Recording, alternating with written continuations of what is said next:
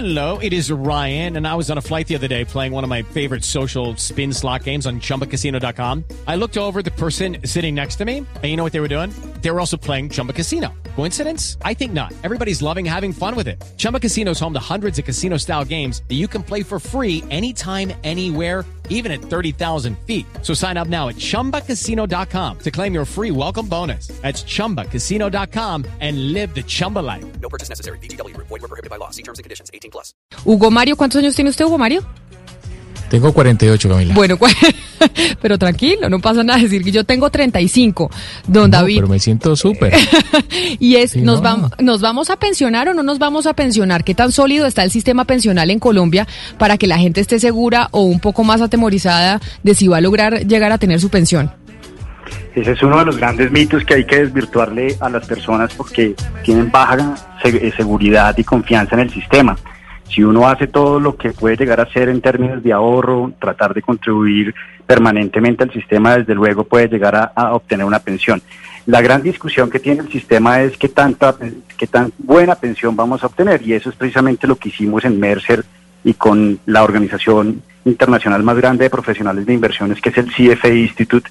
Eh, básicamente lo que hicimos fue comparar 39 sistemas pensionales del mundo, eh, casi dos tercios de la población mundial, mirando cuáles son las fortalezas de todos y cada uno de esos sistemas para mirar cuáles serían las mejores prácticas.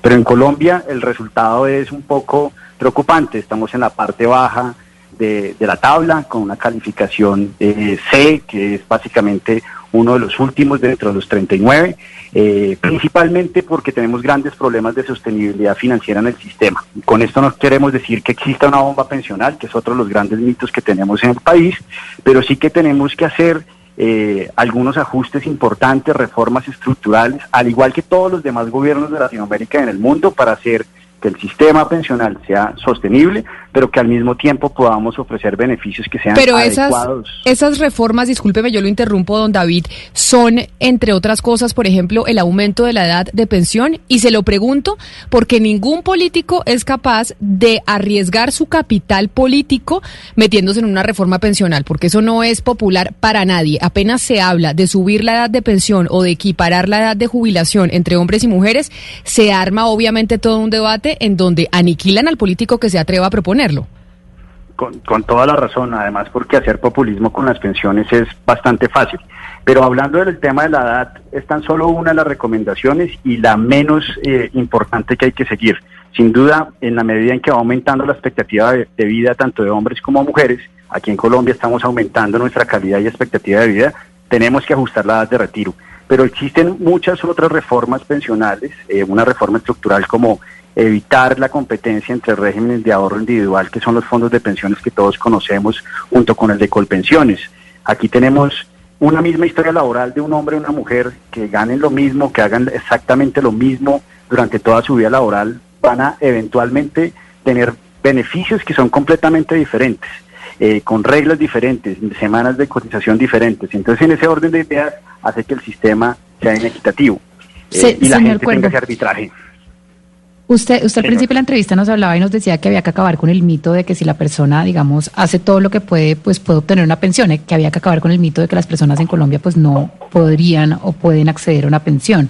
Pero cuando uno analiza un poco lo que está ocurriendo con las cifras, uno se da cuenta que el sistema pensional en Colombia parece hecho para los privilegiados. Y uno mira cifras y dice de 23 millones de personas económicamente activas que cotizan y además cotizan 8.3 millones, nada más se pensionan 3 millones de personas. Y además, cuando uno mira la inequidad, una persona con ingreso de 25 salarios mínimos recibe un subsidio por parte del Estado de 735 millones. Entonces, si la cobertura nada más está alcanzando al 25% de las personas eh, en edad de pensión que pueden tener acceso a una mesada, entonces uno dice, ¿qué es lo que están haciendo las personas mal que no están logrando pensionarse? Porque al final es una pa- parte de la población muy pequeña. De acuerdo, y ese es uno de los aspectos que nosotros revisamos en el, en, el estudio. Básicamente nosotros revisamos qué tan bueno es el beneficio, pero qué tan sostenible es el sistema. Y uno de los aspectos en donde peor le va a Colombia es en el tema de sostenibilidad, dado dos temas. El primero, eh, eh, simplemente cobertura, usted misma mencionó los, las cifras, pero la verdad es que nuestro sistema pensional tiene una deuda muy grande para adaptarse al mercado laboral que tenemos hoy en la actualidad. Tenemos muchas personas en la informalidad, eso implica que nunca cotizan y como consecuencia de ello nunca van a tener pensión. Tan solo uno de cada cinco personas en Colombia va a obtener pensión y adicionalmente eh, los niveles de contribución y los esquemas de beneficios que ofrecemos no están alineados con los niveles eh, de exigencia de contribución que hace tanto el trabajador como la compañía. Y ahí el subsidio que usted menciona. Entonces, ese problema de sostenibilidad son los tipos de reforma pensional que bien preguntaba Camila. No se trata simplemente de aumentar la edad, es revisar, venga, sentémonos a pensar cómo armonizamos el sistema, qué tanto le podemos ofrecer a los ciudadanos y qué tanto vamos a requerir eh, de contribuciones, de inversiones, de cómo gestionar las inversiones que hoy tenemos en los fondos de pensiones, cómo optimizamos esos portafolios para Pero- que los para que los portafolios sean suficientes para pagar esas pensiones. Pero entonces no es un mito, o sea, digamos que no es un mito la preocupación que tienen las personas, o, digamos, eh, esta narrativa que, que está por todos lados de que es muy difícil en Colombia pensionarse, que de pronto la mayoría de las personas, cuatro de cada cinco, pues no van a obtener nunca una pensión. De acuerdo, pero yo sí creo que existe una falta de confianza en el sistema. Si a usted le pusieran la oportunidad de dejar de cotizar en el sistema y hiciéramos una encuesta, la gran mayoría de las personas quisiera dejar de cotizar y ese es el peor error, porque siempre estamos pensando que vamos a trabajar durante toda la vida, pero nunca pensamos en nuestro retiro. Y cuando ya lleguemos a la edad de los 70, 75 años vamos a estar en un estado de dependencia o, o de pobreza porque simplemente ya no vamos a poder trabajar. Entonces esa falta de conciencia en términos de cotizaciones y ahorrar es lo que hace imposible el sistema. Además, uno no solamente se, se pensiona con el sistema de seguridad social, eso es otro de los temas que nosotros eh, evaluamos en, en el, en el índice de pensiones de Merces y el CFI. Básicamente, el sistema de seguridad social obligatorio es tan solo uno de los ingresos que la persona debe tener. Entonces tenemos que revisar qué hacer con el adulto mayor que está completamente desprotegido, que aquí mm, simplemente cuando usted habla de esa cifra está hablando de la porción privilegiada de la población, pero ¿qué pasa con toda la población rural? ¿Qué pasa con las mujeres que entran y salen de la vida laboral y que de pronto ven frustrado su, su beneficio pensional? ¿Cómo el sistema puede empezar a generar aspectos de equidad de género, que es un tema muy importante, por ejemplo, dada la coyuntura de COVID y los impactos que está generando en el mercado laboral y específicamente en las mujeres? Don César. en estudio. Pero a propósito del COVID y de las pensiones, hay unos proyectos, nos lo explicaba nuestro compañero Hugo Mario desde Cali, que están haciendo su trámite en el Congreso de la República, entre otros el que permite pues sacar un, un pedazo de la pensión para poder tener una manutención en estos en este tiempo de crisis. Ustedes en el estudio que hicieron en las investigaciones, ¿cómo ven estos proyectos que se están adelantando en el Congreso sobre el tema de las pensiones y poder sacar la plata? De acuerdo. Mira, el estudio eh, resaltó tres grandes eh, aspectos que están haciendo los gobiernos como eh, medida para sopesar o compensar las pérdidas de trabajo. Uno de ellos es suspender cotizaciones o reducir o subvencionar las cotizaciones que al sistema de seguridad social tienen que hacer trabajadores y, y compañías. Muy del caso de lo que pasó aquí en Colombia, que se declaró inconstitucional por parte de la Corte Constitucional. El segundo es permitir el retiro, caso Chile que permitió el 10%, caso Perú que permitió el 25% del total de los fondos, eh, o caso Australia que permitió el retiro de los 20%. Cualquiera de esas medidas son extraordinarias y hay que revisarlas muy a la luz de la necesidad real de las personas. Por ejemplo, en Australia, solo a las personas que perdieron su empleo y hasta un tope máximo se le permitió sacar los recursos. Pero hay un tema bien interesante en el estudio y es que los países que mejor les va en el estudio, que son eh, Holanda, que son eh, Dinamarca, eh, que tienen inclusive muchos dineros ahorrados, estamos hablando de más del 175% del PIB de esos países están ahorrados en pensiones, es decir, los activos bajo administración de los fondos de pensiones y de las pensiones privadas y públicas superan en, en- en- en gran medida el Producto Interno Bruto. Ellos no permitieron el acceso a esos recursos. Y aquí se lo ponemos muy, muy gráfico a las personas y es, esto es eh, pan para hoy, hambre para el mañana. Y esas medidas, si bien hay que pensarlas y estudiarlas en países en donde, como Colombia, que tan solo tenemos 25% del PIB ahorrado en pensiones y que cada vez que tengamos menos vamos a pensionar menos a las personas, eh, permitirles el acceso no sería lo más conveniente, sería la última medida que deberíamos permitir. Mm. Pero desde luego existen prácticas similares en los gobiernos eh, que permitieron esas, eh, esos retiros de los de los pensiones.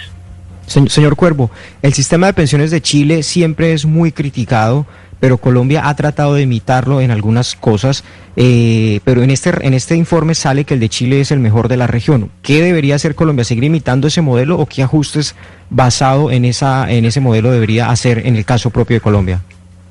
Mire, esa es una comparación súper interesante siempre porque Chile le va muy bien porque tiene una sostenibilidad muy alta, eh, pero esa sostenibilidad está dada porque tiene beneficios muy bajos. De hecho, en comparación con el beneficio, Colombia le va mejor que Chile.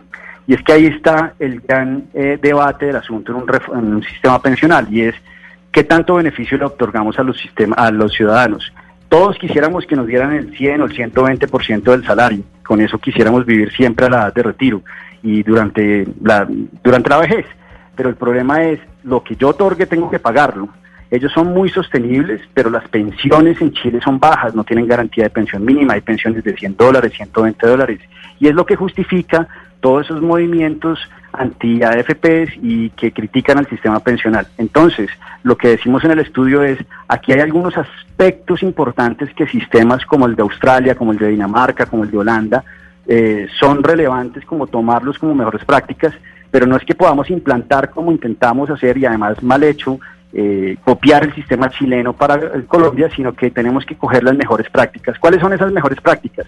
Tener una edad de retiro adecuada, tener unos niveles de contribución superiores al 12% solo destinado para el ahorro, no para pagar comisiones, no para pagar eh, otros eh, servicios que puedan ser, eh, existir dentro del sistema pensional, tener un buen régimen de inversiones, no gastarse ese dinero por nada del mundo, sino separarlo realmente para el tema pensional y no acceder a esos recursos y en general generar unos tipos de beneficios para todos los tipos de población. Hay personas que ganan muy bien, que deberíamos dejar de ayudarles tanto como lo estamos haciendo hoy, empezar más bien a focalizar esos subsidios a personas no de salario mínimo, sino los que están en la informalidad, los que están en, el sector rural, que de alguna manera están completamente desprotegidos. Entonces tenemos que crear los pisos de protección social, tenemos que crear de alguna manera una compensación, por ejemplo, para la mujer eh, que sale de la vida laboral para cuidar a sus hijos, para cuidar a su familia, o que simplemente compensa eh, las diferencias salariales que ya por naturaleza existen en un mercado que no es completamente equitativo desde el punto de vista salarial, por ejemplo. Pues es David Cuervo, director de la Unidad de Bienestar Financiero y Patrimonial de la consultora Mercer en Colombia que revelaron este estudio internacional sobre cómo están los sistemas de pensiones y el nuestro pues no le va tan bien. Y pues queríamos hablar con usted, doctor Cuervo, precisamente también por lo que está pasando en el Congreso de la República en este momento con el tema de la posibilidad de retirar una porción del ahorro pensional eh, para las personas que la están pasando no tan bien en medio de la pandemia. Mil gracias por haber estado con nosotros. Vale, muchas gracias y siempre disponibles para ustedes. Judy was boring. Hello. Then Judy discovered chumbacasino.com. It's my little escape. Now Judy's the life of the party. Oh, baby, mama's bringing home the bacon. Whoa, take it easy, Judy. The Chumba life is for everybody. So go to ChumbaCasino.com and play over 100 casino style games. Join today and play for free for your chance to redeem some serious prizes. ChumbaCasino.com. No purchase necessary. Void where prohibited by law. 18 plus terms and conditions apply. See website for details.